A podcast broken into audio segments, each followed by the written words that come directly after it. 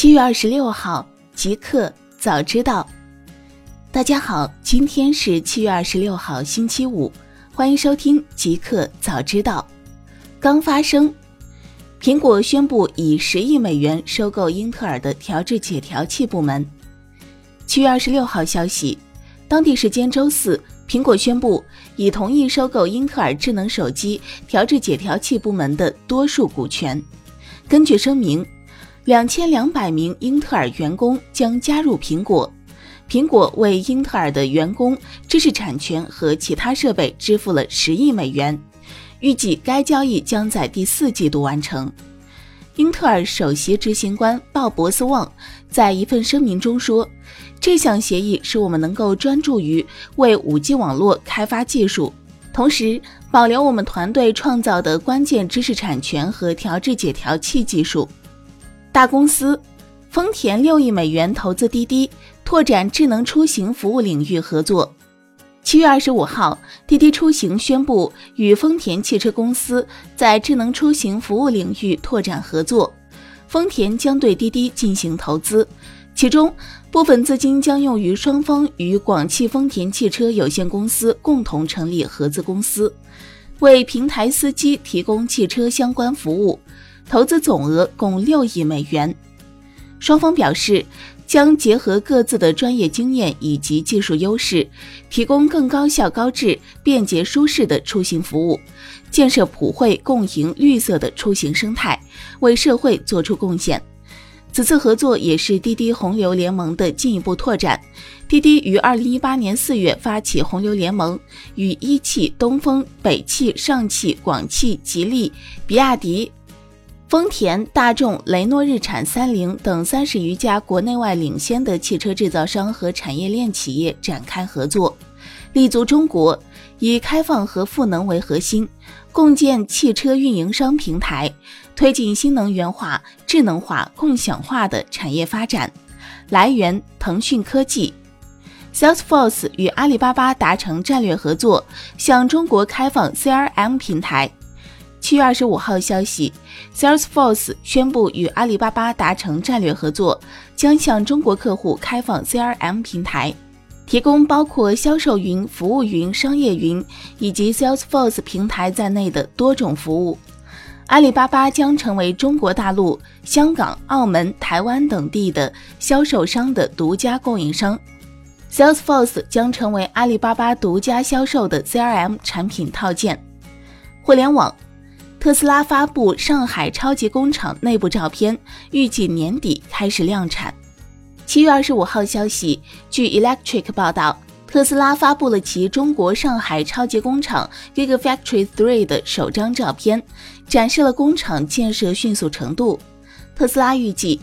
这一超级工厂将在今年年底开始生产 Model Three，并分阶段快速增加产量，从每周三千辆开始。从图片看。经过半年的建设之后，这一工厂目前已基本成型。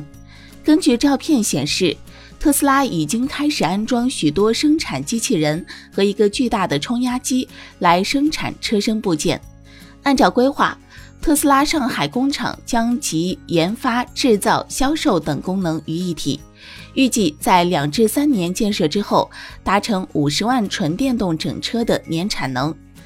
这一工厂生产车型包括 Model 3和 Model Y，所生产的车辆将只在中国销售，而 Model X 和 Model S 以及高端 Model 3和 Model Y 依然会在美国生产，再出口到中国。京东推进红人孵化计划，投入至少十亿元资源。七月二十五号消息。京东近期投入至少十亿元资源，以推进红人孵化计划，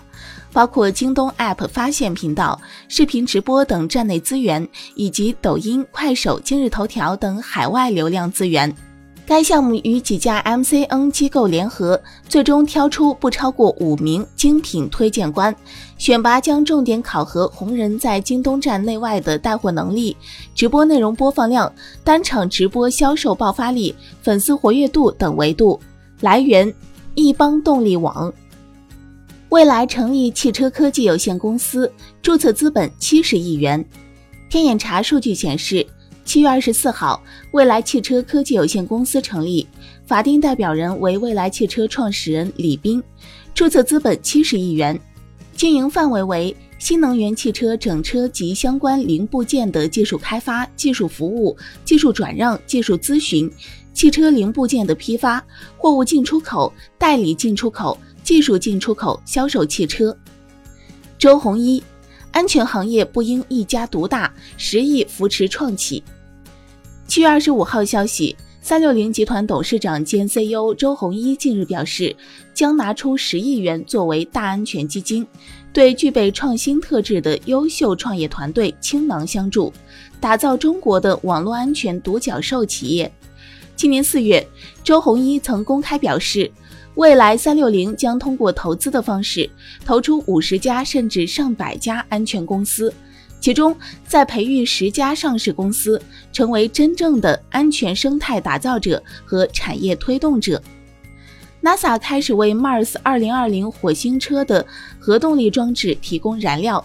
七月二十五号消息。NASA 的科学任务理事会副主任 Thomas Zubchen 已开始批准，开始将钚二三八燃料放入多任务放射性同位素热电发生器 （MMRTG），其将为火星车提供热量和电力，其中大部分热量通过热导体转化为电能，为火星车的实验、电子设备、机械臂和车轮提供动力。与此同时，多余的热量被引导，以保持航天器在寒冷的火星夜晚保持温暖。美国太空任务已经使用了超过二十七个核电系统，其中 MMRTG 是较近的一项创新，第一次安装在 NASA 的好奇号火星探测器上。新产品，微信内测新功能，提醒用户可停止接收长期不阅读公众号推送。七月二十五号消息，微信表示，部分微信用户会收到系统对长时间未读订阅号的提醒，并可以通过提醒入口选择不接收这部分订阅号的群发消息推送。据微信官方透露，目前只有部分 iOS 内测用户能收到此入口，推送条件为用户长时间不阅读的订阅号过多。微信方面表示，这并不是一个新功能。在订阅号右上角菜单的设置中，用户可以关闭该订阅号的推送。此次系统提醒仅提供了批量关闭的便捷入口。这一操作并非取消关注订阅号，点击订阅号里右上角菜单设置，用户仍可以恢复公众号的推送。阿里平头哥首颗芯片玄铁九一零出炉，可应用于五 G 和 AI。七月二十五号消息，阿里巴巴旗下半导体公司平头哥正式发布玄铁九一零，称玄铁九一零目前业界性能最强的一款 RISC V 处理器。在性能方面，玄铁九一零支持十六核，单核性能达到七点一 Core Mark 兆赫，主频达到二点五吉赫兹，比目前业界最好的 RISC V 处理器性能高百分之四十以上。据悉，玄铁九一零将大大降低高性能端上芯片的设计制造成本，未来在五 G、人工智能、网络通信、自动驾驶等领域中，使用该处理器可使芯片性能提高一倍以上，同时芯片成本降低一半以上。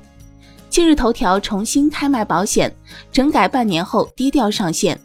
近期。今日头条 App 的保险频道上线了一批产品，与主打产品下架前相比，有了一定变化。产品增加了，页面最顶端的头条保险也变为了保险服务。今日头条去年十二月份上线保险平台以及两款保险产品，今年一月被爆出主打的一款产品下架，如今重新上线并增加保险产品。或与其此前的产品销售行为不规范以及随后的整改有关。一个彩蛋：挪威航空公司将推出比特币兑换服务，可购买机票赚取积分。七月二十五号消息，挪威航空公司宣布将推出比特币兑换服务，除了进行比特币进行交易，挪威航空公司的客户还可以使用比特币购买机票，通过交易赚取积分。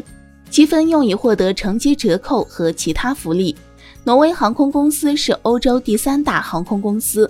七月二十四号宣布将推出名为 Novigan Block Exchange (NBX) 的比特币兑换服务。该项服务将使用户能够在同一界面进行交易和支付。